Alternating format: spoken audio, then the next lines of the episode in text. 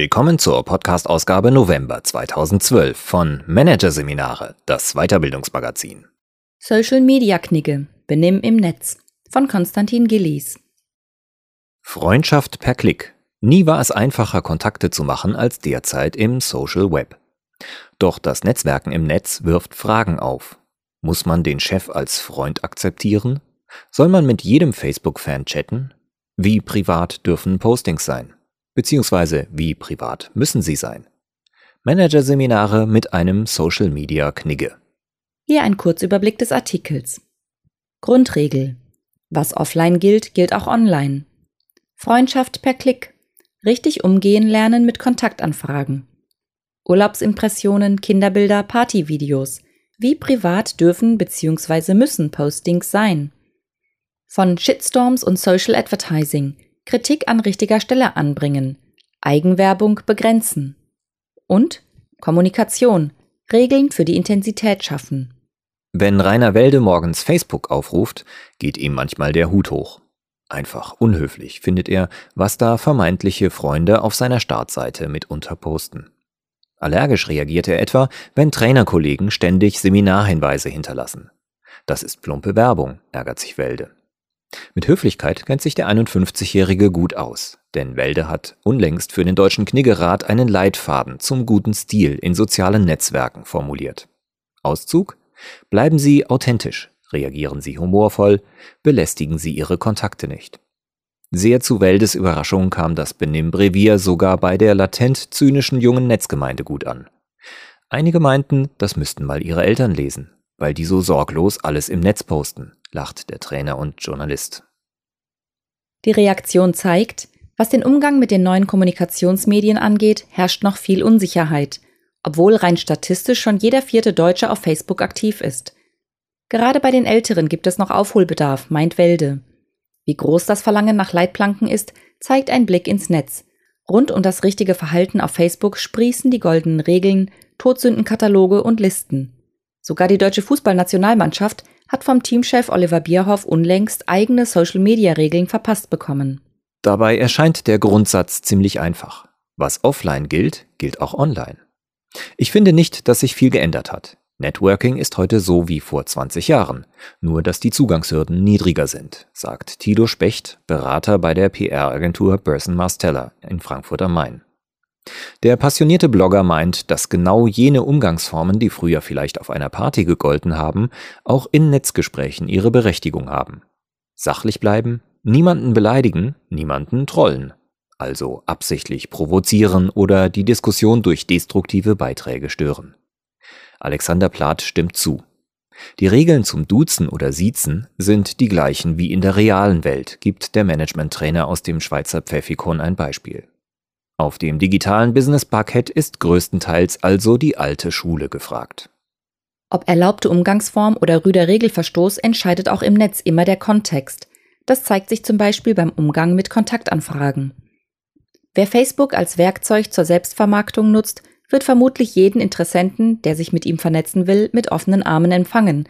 Schließlich vergrößert er oder sie die eigene Reichweite. Selektiver gehen die meisten Profis dagegen bei Xing vor. Sich im Business-Netzwerk nach der Gießkannenmethode mit anderen Mitgliedern zu befreunden, gilt als unhöflich, vor allem dann, wenn dazu nur kommentarlos die automatisierte Anfrage genutzt wird, XY möchte sie als Kontakt hinzufügen. Trainer Alexander Plath selbst akzeptiert Gesuche nur, wenn es irgendwelche Anknüpfungspunkte zur jeweiligen Person gibt und fragt gegebenenfalls sogar nach. PR-Mann Specht geht genauso vor und verfährt nach der Grundregel, Anfragen werden nur bearbeitet, wenn es schon einen beruflichen Kontakt gibt oder die Empfehlung eines Bekannten vorliegt. Es muss ein ehrliches Interesse bestehen. Und wie steht es mit Freundschaftsanfragen vom Chef? Deutsche Angestellte sind in diesem heiklen Punkt sehr vorsichtig. 36 Prozent würden sich mit dem Chef auf keinen Fall virtuell befreunden, weitere 20 Prozent eher nicht, ergab eine Umfrage des Branchenverbandes Bitkom Anfang des Jahres. Social-Media-Experte Thilo Specht hält die Frage allerdings für überbewertet. Die meisten Chefs sind ohnehin so gepolt, dass sie niemals auf diese Idee kämen. Im Zweifel wäre entscheidend, wie die Beziehung zur Führungskraft ist, so Specht. Will sagen, ist die Hierarchie flach und der Umgangston flapsig, könnte man durchaus mit dem Chef auf Facebook befreundet sein. Ähnlich locker sieht es Trainer Alexander Plath. Das kann schließlich auch nach außen Eindruck machen. Aber was tun, wenn man partout nicht mit dem Chef befreundet sein will? Die Anfrage dann einfach unbeantwortet lassen wäre unhöflich und nicht zielführend, sagen Experten. Besser ist es, mit einer guten Begründung abzusagen, etwa darauf zu verweisen, dass man sich über Facebook wirklich nur mit privaten Bekannten vernetzt. Das muss natürlich auch stimmen, lacht Plath. Hier zeigt sich die wohl schwierigste Frage der Social-Media-Etikette. Wie privat darf und soll es im Mitmachnetz überhaupt zugehen? Urlaubsimpressionen, Partyvideo, Kinderfotos, wo verläuft die Linie? Grundsätzlich gilt, wer erfolgreiches Networking betreiben will, wird nicht umhin können, ein bisschen privates preiszugeben. Man muss Anknüpfungspunkte bieten, damit sich andere mit der eigenen Person auseinandersetzen können. Findet Blogger Specht, es gehe darum, für andere interessant zu werden. Wie dröge es wirkt, ausschließlich Professionelles zu posten, illustriert er anhand eines Beispiels. Ein bekannter Blogger verbreitet über Twitter ausschließlich Links zu Brancheninformationen. Sogar in dem Moment, als die deutsche Nationalmannschaft aus der Europameisterschaft fliegt, setzt er einen solchen knochentrockenen Tweet ab und sammelt dafür reichlich Spott. Wer so handelt, werde schnell als seelenlose Linkschleuder wahrgenommen, warnt Specht. Beim geschäftlichen Networking wirklich nur auf Geschäftliches zu setzen, sei ein sicherer Weg, irgendwann im Netz als Paria dazustehen. Doch wie persönlich soll oder darf es im Web 2.0 werden?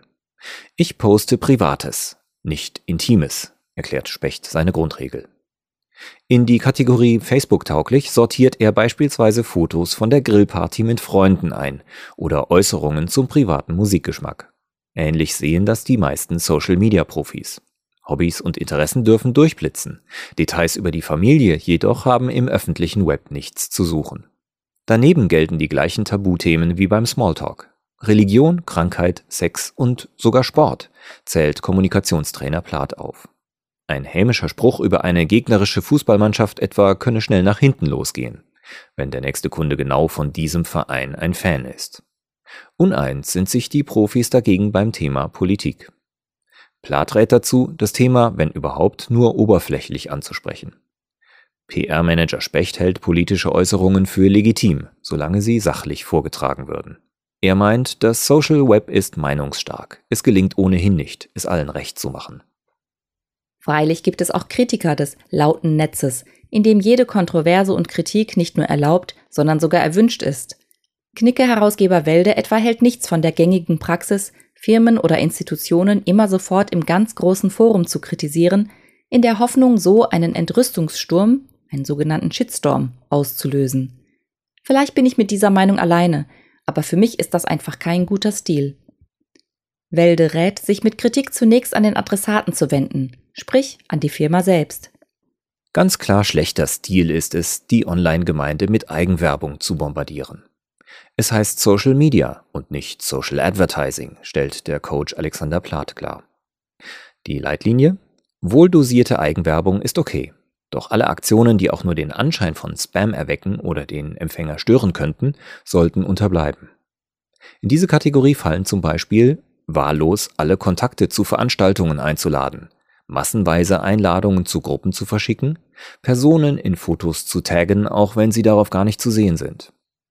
Das Argument, man kann sich ja mit einem Klick abmelden, gilt unter Profis übrigens als Maximum an Unhöflichkeit. Heikel ist die Frage, wie viel Kommunikation die Nutzer von sozialen Netzwerken überhaupt hinnehmen müssen und ab welchem Punkt es legitim ist, einfach Nein zu sagen. Der deutsche Internetguru Sascha Lobo, der Mann mit den rot gefärbten Irokesenschnitt, hat den Punkt für sich definiert. Er zählt zwar rund 22.000 Fans auf Facebook, doch auf Nachrichten, die ihn direkt über das Meganetzwerk erreichen, reagiert er grundsätzlich nicht. Wenn überhaupt, sei er per E-Mail erreichbar, stellt Lobo auf seiner Facebook-Seite klar.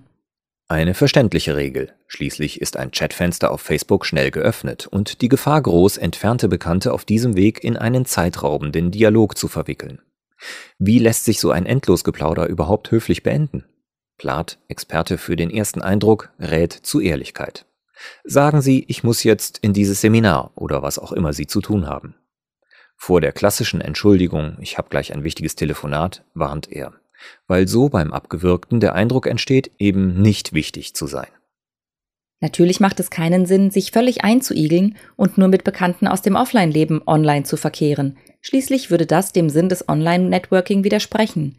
Deshalb gilt für die Social-Media-Etikette mitmachen. Trainer Plath hält es mit Kennedy. Frage nicht nur, was das Netzwerk für dich tun kann, sondern was du für das Netzwerk tun kannst. Der zuvorkommende Facebook-Bürger gibt, wo immer er kann, anderen Tipps und hilft weiter, ohne Gegenleistung. PR-Profi Specht spricht in diesem Zusammenhang von sozialem Kapital, das es aufzubauen gilt. Die Rechnung ist einfach. Wer soziales Kapital abheben will, zum Beispiel indem er bei Freunden Empfehlungen einsammelt, muss zunächst einzahlen.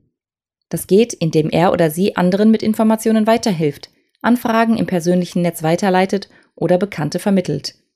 Wer dagegen nur soziales Kapital abhebt und die Kontakte anderer ausnutzt, ist schnell als Leecher, also Blutegel, verschrien. Was häufig vergessen wird, wer sich in sozialen Netzwerken tummelt, sollte nicht nur Stilgebote respektieren, sondern auch das geltende Recht. Viele denken, Facebook hätte eigene Regeln, beobachtet Nina Dirks. Die auf Social Media spezialisierte Rechtsanwältin aus Hamburg gibt ein Beispiel. Auf Facebook vertrauliche Interna über den Arbeitgeber zu verbreiten, ist genauso verboten, wie dies am Kneipentresen um die Ecke zu tun. Geheimhaltungsvereinbarungen erstrecken sich genauso auf Social Media, so Dirks. Übrigens auch nachdem der jeweilige Mitarbeiter das Unternehmen verlassen hat. Aus rechtlicher Sicht kritisch sind Beleidigungen, Schmähkritik oder das Behaupten falscher Tatsachen, wie zum Beispiel hier werden alle Frauen gemobbt. Wer sich mit solchen Aussagen im Netz exponiert, muss damit rechnen, vor Gericht zu landen. Insofern sind einige Mitarbeiter von Daimler im vergangenen Jahr noch glimpflich davon gekommen. Sie hatten ihren Chef Dieter Zetsche auf Facebook als Teil eines Lügenpacks bezeichnet. Es ging um den Stuttgart 21 Streit. Angestellte, die daraufhin gefällt mir drückten, wurden zum Rapport in die Personalabteilung bestellt. Daimler hätte aber durchaus auch rechtliche Schritte einleiten können. Verbieten kann der Arbeitgeber natürlich die Facebook-Aktivitäten seiner Angestellten nicht. Das wäre ein Eingriff in die Meinungsfreiheit. Dennoch mahnt Anwältin Dirks zur Vorsicht. Wer viel Berufliches postet, sollte klar machen, dass er nur für sich selbst spricht und nicht für das Unternehmen.